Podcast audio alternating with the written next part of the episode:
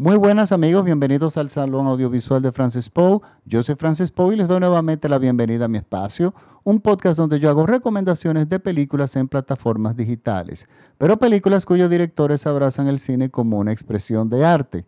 Para esta semana les traigo una recomendación de la plataforma de Filming.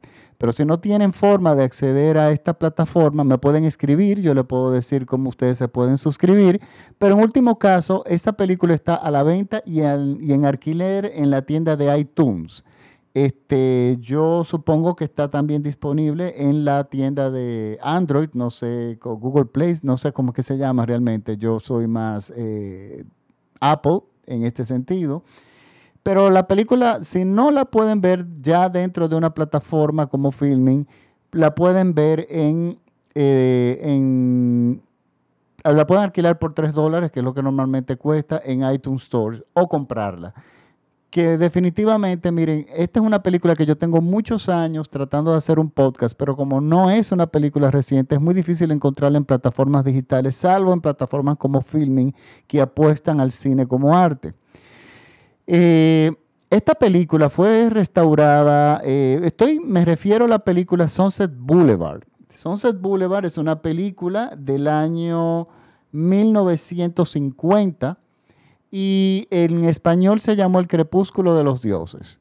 Está protagonizada por William Holden, Gloria Swanson, Eric Vogt Stroheim, eh, Jack Webb, Larry Blake, Cecil DeMille, Hedda Hopper, Buster Keaton, entre otros. Miren, eh, la razón por la cual yo quería hablar de esta película es que no solamente es una de mis películas favoritas en la historia del cine, sino es una película favorita de la historia del cine. Pero no solamente eso, sino es también una de las películas que mejor ha sido restaurada.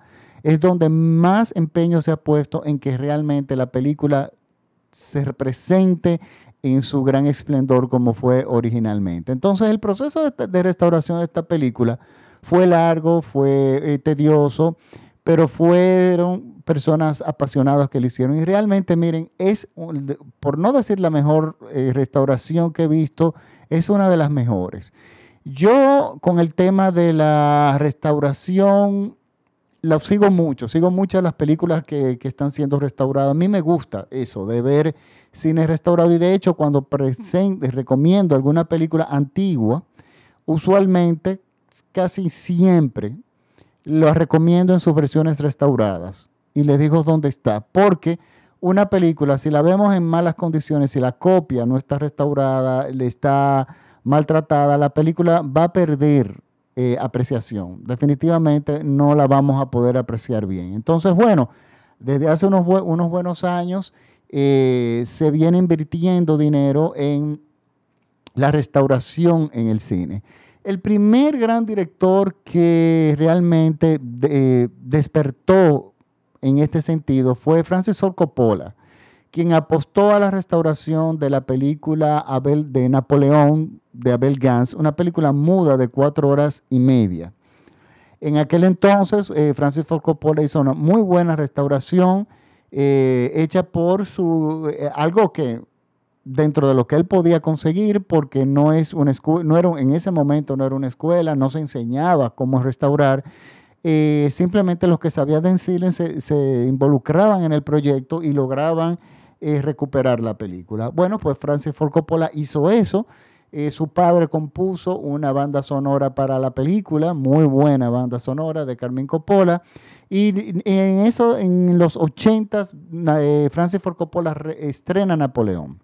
Pero ¿qué pasa? Napoleón no ha vuelto a tocar. Después de que pasaron, se pasó por cable, después de que estuvo un par de presentaciones, ni siquiera ha salido en DVD y ni siquiera ha salido en plataformas digitales. Las razones, no sé. Sabemos que Francis Ford Coppola tuvo muy serio, muchos problemas en cuanto eh, problemas económicos en la década de los 80, que de hecho fue que prácticamente lo, alejó del cine.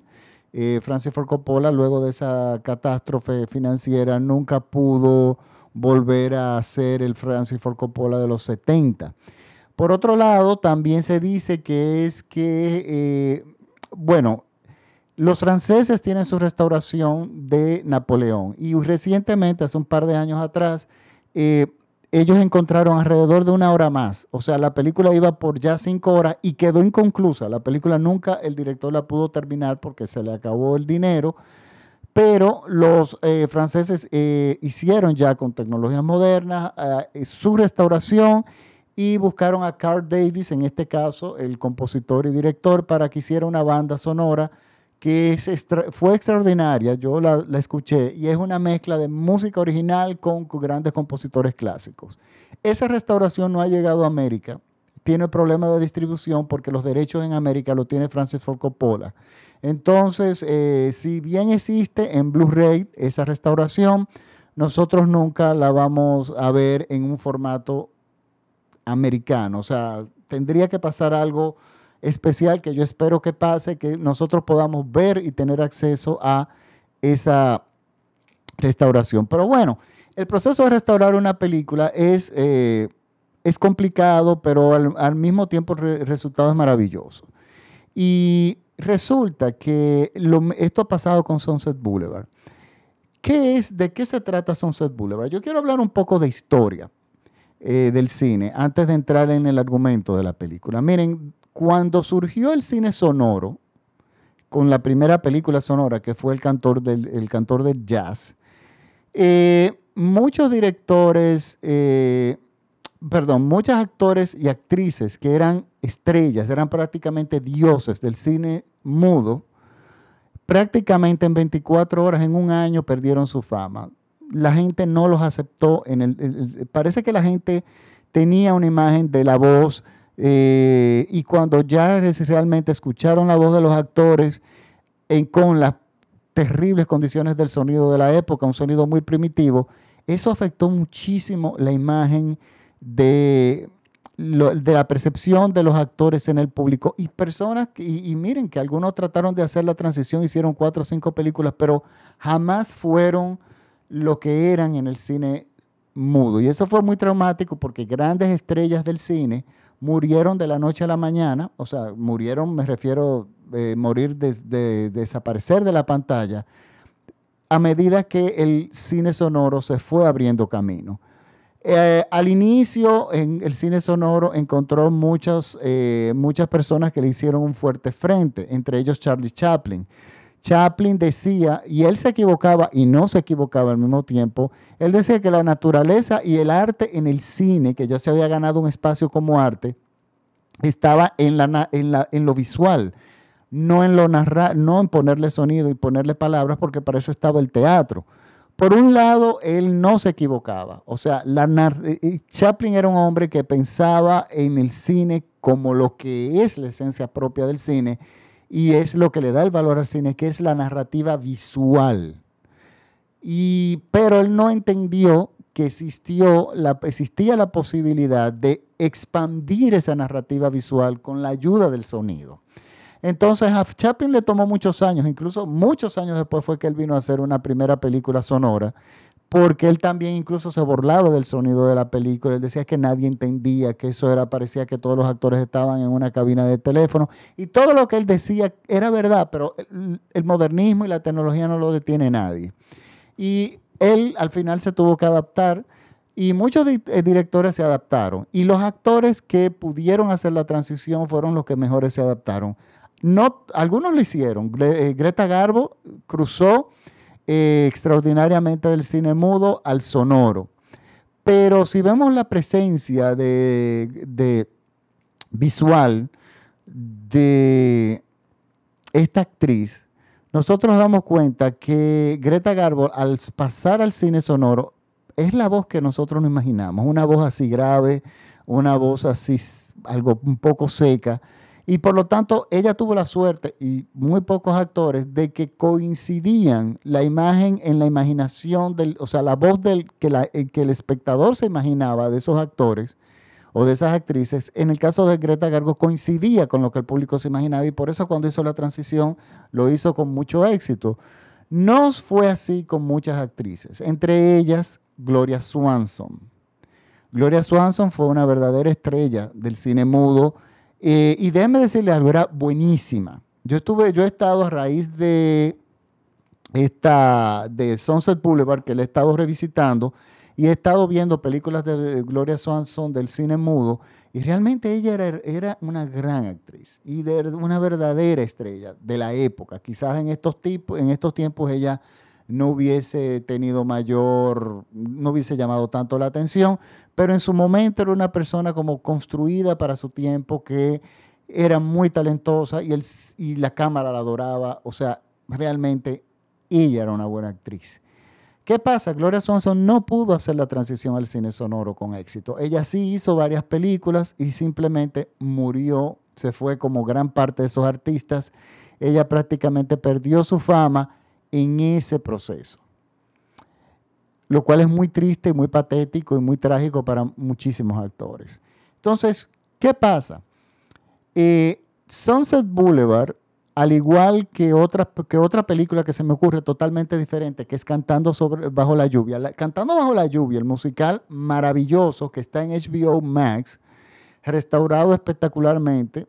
Ese musical, dirigido por Stanley Donner, protagonizado por David Reynolds y Gene Kelly, trata sobre eso, sobre la transición de los actores del cine mudo que tratan de hacer su transición al cine sonoro.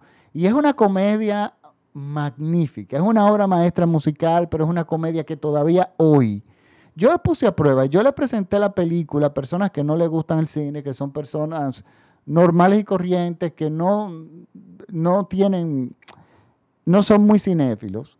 Y resulta que cuando se sentaron y vieron la película, ellos rodaron en el suelo de la risa. O sea, realmente la película todavía hoy en día te hace reír muchísimo. Tiene chistes buenísimos. Las actuaciones son magnífica y los personajes secundarios son para chuparse los dedos y, sin, y, no, y, ni hablar de los números musicales. Por lo tanto, está ahí, está en la plataforma también de filming. Vean Cantando Bajo la Lluvia. Vamos a formarnos un poquito en cine temprano. Entonces, ¿qué pasa? Sunset Boulevard trata más o menos esto. ¿Quién es la protagonista de Sunset Boulevard? Ante todo, Sunset Boulevard es dirigida por Billy Wilder.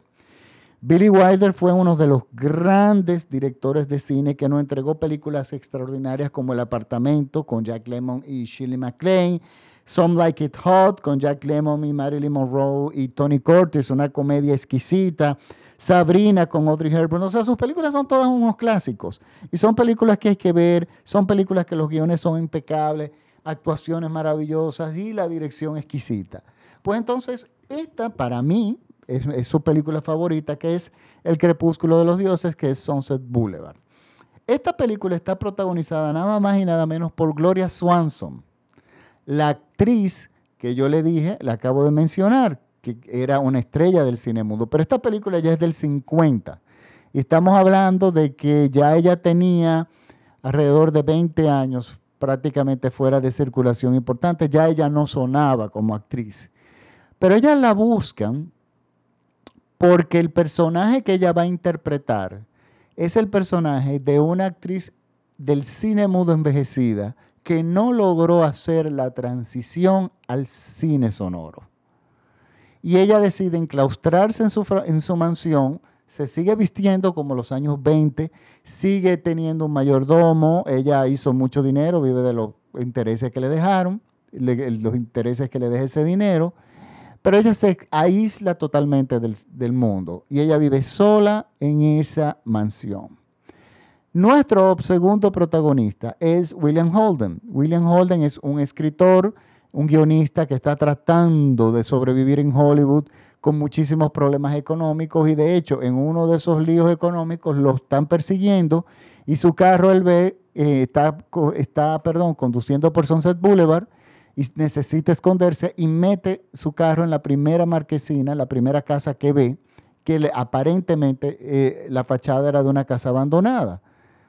Pues resulta que esta es la casa de Norma Desmond, el personaje que interpreta Gloria Swanson. Y él queda, digamos que atrapado en el mundo de Gloria Swanson.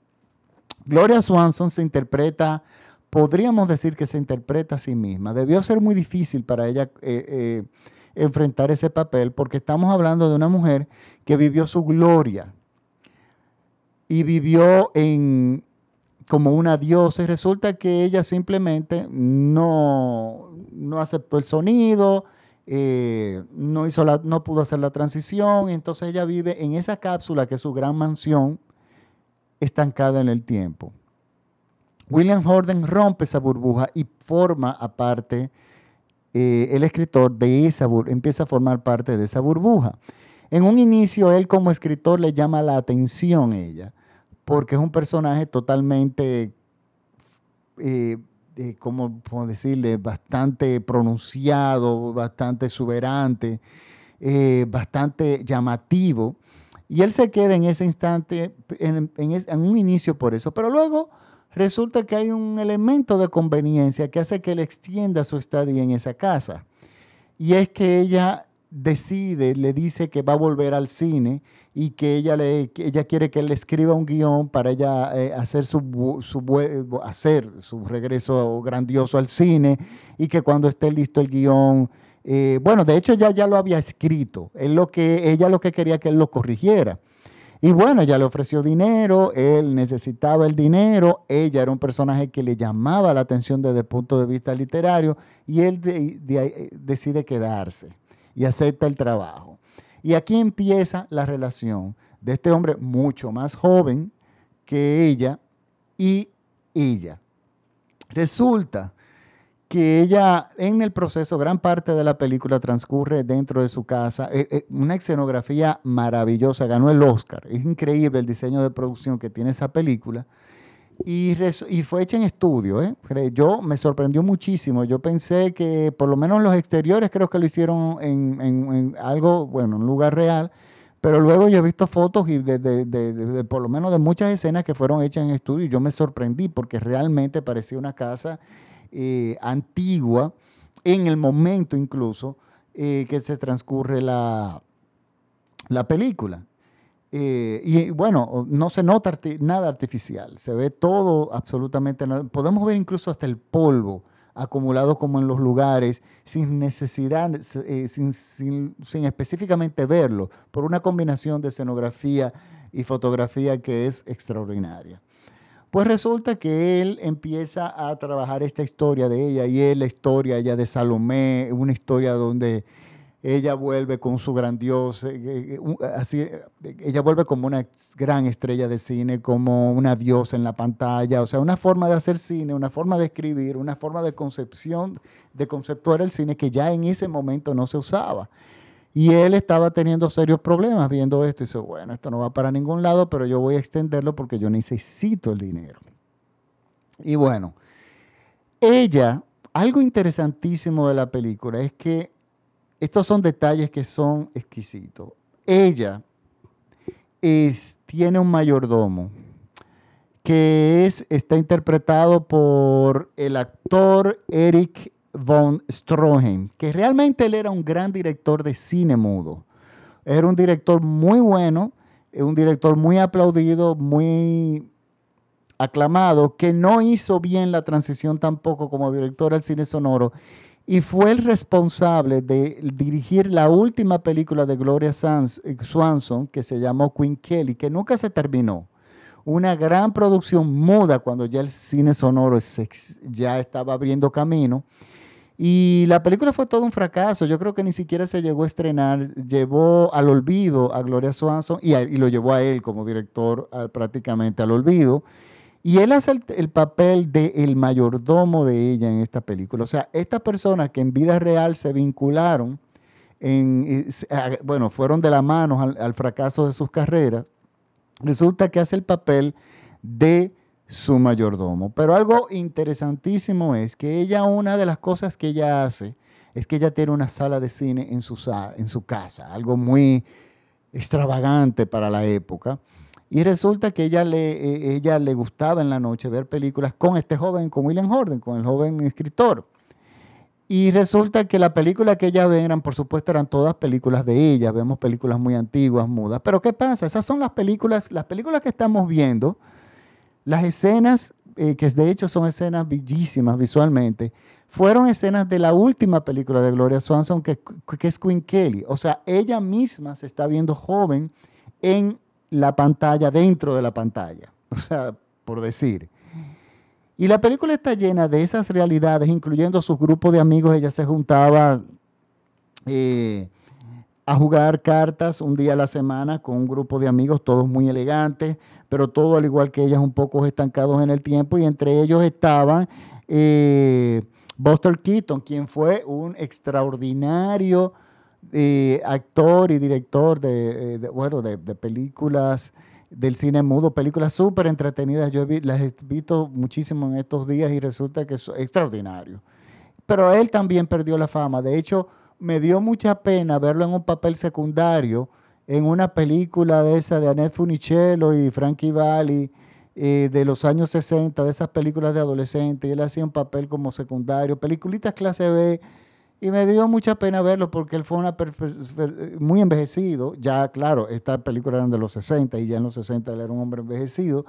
Y me dio mucha pena verlo porque fue una persona, una figura tan grande. Y, vean sus películas, miren, las películas de él tienen los efectos especiales sin ser, o sea, esos son lo que se llama, eso es lo que se llama efectos visuales maravillosos del cine mudo, mucho más verosímiles que lo que nosotros vemos hoy en día, que ya nosotros en cualquier momento lo hacemos con una aplicación. Pues bueno, Sunset Boulevard eh, trabaja, eh, bueno, vemos que tiene esa característica, tiene, eh, también trabaja nada más y nada menos que Cecil DeMille. Cecil DeMille se interpreta a sí mismo. Cecil DeMille fue el gran director del cine mudo, pero hagamos una cosa. Cecil DeMille sobrevivió al cine mudo. Él, miren, Daumin decía que la especie que sobrevive no es la más grande, sino la que se adapta mejor y más rápido. Cecil DeMille no solamente fue un gran director del cine mudo, extraordinario director del cine mudo, sino que hizo la transición exitosa al cine sonoro. Pero no solamente hizo la transición exitosa al cine sonoro, hizo la transición exitosa al color, hizo la transición exitosa al cinemascope, al sonido estereofónico. Fue, fue un director que hasta el último momento de su vida se fue adaptando a las nuevas tecnologías, cambiando su narrativa y, fue, eh, y, es uno de los grandes directores de todos los tiempos. Cecil DeMille en esta película se interpreta a sí mismo como el director que ella elige para dirigir su, su gran regreso al cine. Y él tiene muy buena participación ahí. Entonces, es una película que irónicamente Gloria Swanson entrega una de las mejores actuaciones de la historia. Ella no pudo hacer la transición al cine sonoro pero hizo una entrada grandiosa interpretándose prácticamente a sí misma en Sunset Boulevard. Sunset Boulevard es una de las películas más... La, actuación de Gloria Swanson es una cosa insólita. La nominaron al Oscar, ella tuvo un regreso grandioso, fue muy aplaudida. La película, los críticos se volvieron locos, estuvo nominada para varios Oscars, a muchísimos otros premios también. Pero resulta que ella luego de esa película ya era una mujer de edad, Hollywood después de los 40, todavía hoy en día no le gusta darle trabajo a las mujeres. Y en esa época era todavía mucho más drástico, por lo tanto ella tuvo ese momento, ella tuvo reconocimiento, ella trató de volver a hacer cine, de continuar, pero fracasó. Terminó siendo siempre como una actriz invitada en, películas como Aeropuerto eh, o en series de televisión o una terrible entrevista que yo vi en, del año 70, eh, aproximadamente, bueno, la entrevista debió ser entre el 68 y el 74, porque eh, ella compartió el, escenario con Janis Joplin. Entonces le estaban haciendo una entrevista a, los dos, a las dos Gloria Swanson ya muy envejecida, pero ella seguía vestida como ese glamour de los años 20 y Janis Joplin con su nueva onda de los, en ese momento de los jeans, del hippie, del pelo largo. Y resulta que el público se burlaba de, Sonia, de Gloria Swanson, se burlaba del pasado y alababa mucho a Janis Joplin y le ahí en vivo.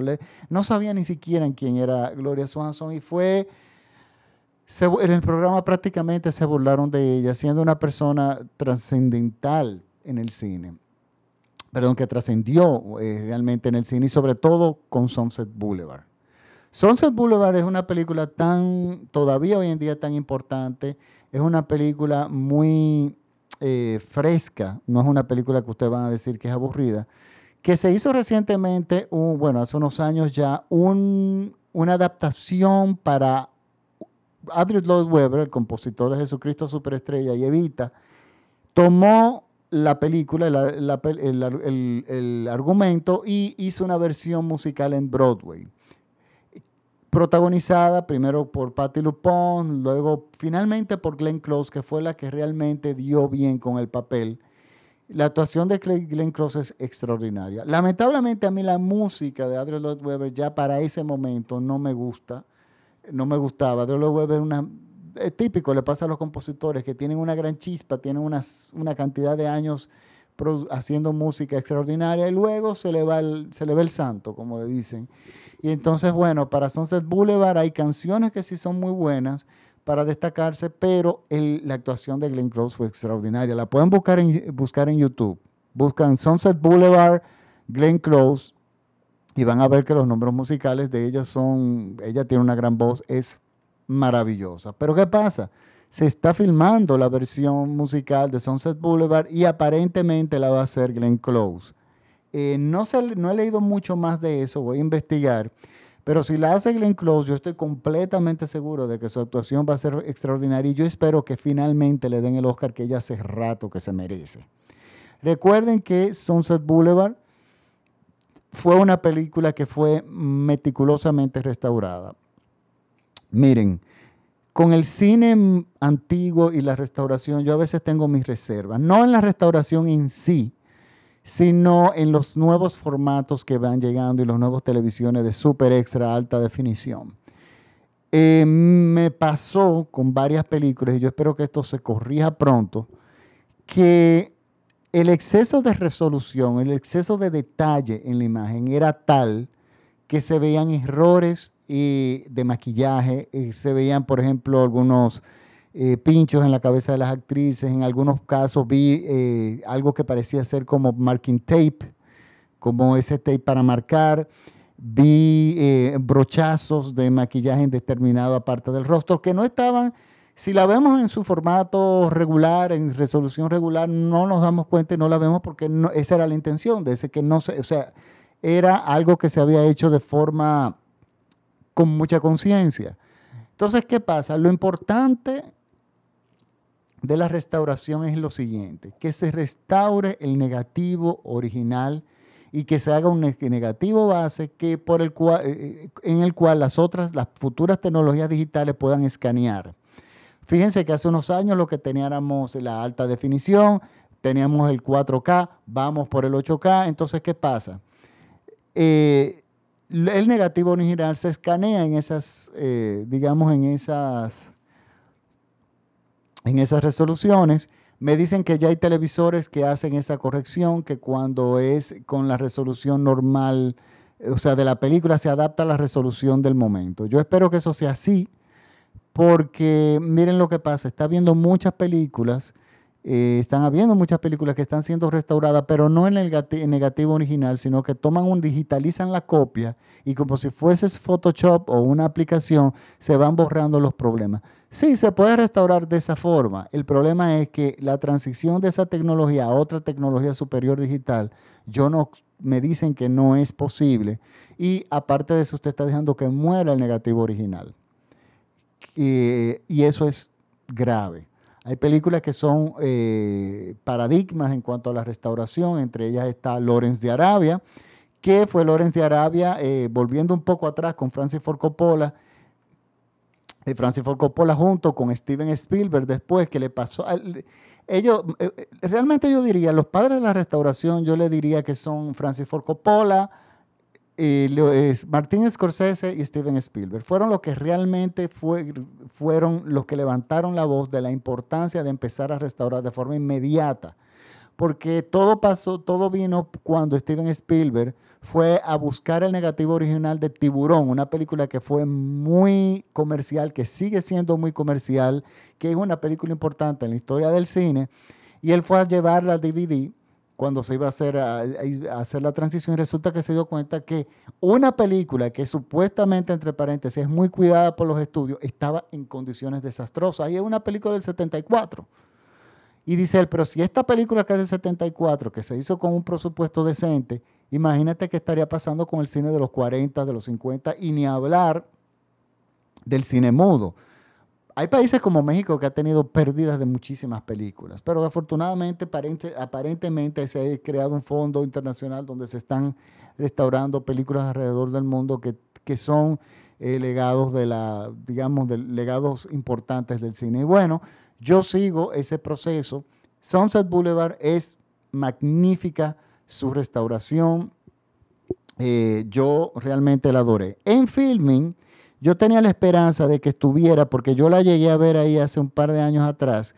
Queen Kelly, la última película realmente de, la última película de Gloria Swanson, la que prácticamente la llevó al olvido, pero resulta que no la encontré.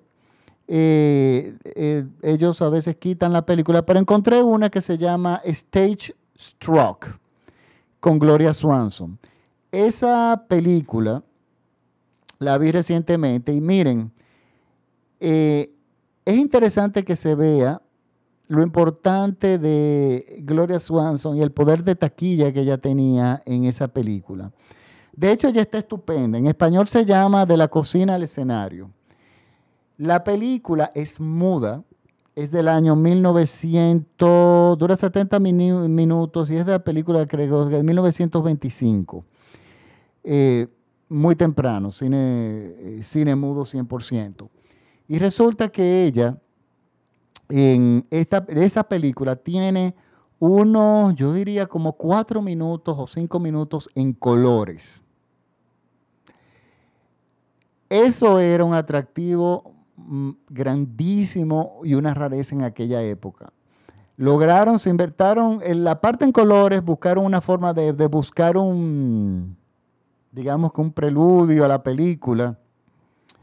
Eh, donde que al final quedó un poco como un pegote, no creo que funcionara muy bien, pero lo, era, el, asunto era presentar la nueva tecnología y por supuesto presentar a Gloria Swanson la belleza en, en colores. Y bueno, eso llevó a la gente al cine en estampida a ver cine unos minutos en colores. Y no es la primera película que yo la veo. De hecho, la vi en una película de Cecil DeMille, que es una de mis películas favoritas, que yo he hablado varias veces de ella. Es una película muda sobre la vida de Cristo, lo más tradicional que ustedes se puedan imaginar en el término argumental, o sea, está basada exactamente en las Santas Escrituras, pero su realización es, es increíble, es maravillosa y tiene unos cuatro o tres minutos al inicio de la película en colores también. Eso se lo daban el lujo en producciones importantísimas o con directores o con actores importantísimos. Y van a ver, y esa película está también disponible en filming, de la cocina al escenario. Eh, es una película dirigida por Alan Duan. Y verán, señores, en esa película se darán cuenta lo buena actriz que era Gloria Swanson. Ella tiene una, tenía una capacidad de, en la propia película de transformarse, de realmente eh, meterse en el papel. Y ella sabía lo que el público, cómo hacer entender lo que ella estaba haciendo al público. O sea, ella estaba, y era un lenguaje propio. Yo no diría tanto que la dirección de los actores, del director, sino que realmente ella daba con el clavo en la película. Eh, bueno, ahí les dan dos recomendaciones, ambas de la plataforma de filming, pero básicamente la principal es Sunset Boulevard, el crepúsculo de los dioses, el título en español, está en la plataforma de filming. Si no tienen filming pues, y tienen un dispositivo eh, iOS como un iPhone o una tableta o un Apple TV, la pueden alquilar por 3 dólares en, o comprarla preferiblemente, ayuden a las películas restauradas en la tienda de iTunes. Eh, por lo tanto, y les recomiendo también ver, ya si ven esta, que vean Cantando bajo la lluvia, Singing in the Rain, que está también magníficamente restaurada en la plataforma de HBO Max. Yo todavía estoy viendo el material de HBO Max. Eh, la plataforma tiene algunas eh, dificultades, sobre todo con servicio al cliente. Yo he reportado varias veces que hay una película, la última película de Alejandro Menabar, que el sonido no está sincronizado. Eh, y me dicen, díganos cuál es el problema. Le escribo 10 veces el, programa, el problema y simplemente no me dicen. Estoy a punto de abandonar la plataforma. No la he abandonado porque estoy viendo un par de series ahí. No la he abandonado porque yo necesito que a mí me den respuestas rápido. Las otras, lo que Netflix siempre me ha dado respuestas rápido cuando yo respondo algo. Prime Video también. Filming es todavía más rápida, pero HBO Max falla en eso. Entonces, bueno, vamos a ver. Sigue siendo una plataforma barata, por lo tanto yo la sigo recomendando, pero me molesta cuando veo cosas que es de la, en cuanto a la presentación de la película, que hay problemas y ellos simplemente le pasan por arriba. Bueno, ahora me despido de ustedes. Les recuerdo que este programa es escuchado por todo México vía radiola.com.mx y nos vemos la próxima semana. Les pido disculpas que he estado intermitente con el podcast, pero déjenme decirle algo. Para el próximo año, yo eh, vamos a tomar vacaciones en el verano porque eh, el verano primero en mi país es muy terrible en cuanto al calor, a la temperatura. Tenemos problemas de electricidad por la alta demanda que hay en el verano y las películas son muy malas por lo general que salen. O sea, yo tengo realmente que escarbar para ver alguna película buena. Y bueno, esta es del 1950, Sunset Boulevard. Sé que les va a encantar, no se la pierdan. Bueno, me despido hasta la próxima semana. Me pueden seguir, recuérdense en mis plataformas de Instagram como arroba Francis Síganme por ahí, por favor, porque todos los expertos me están diciendo que es por ahí que yo tengo ahora que poner mi, mi empezar a moverme porque es la plataforma que está de moda, etcétera, etcétera, etcétera, etcétera. Y también me pueden seguir por Facebook en el Salón Audiovisual de Francis Poe, donde ahí yo cuelgo los enlaces de mis podcasts y muchísimas otras cosas más con relación al cine. Bueno, ahora sí me despido. Hasta la próxima semana. Muchísimas gracias por la sintonía. Chao.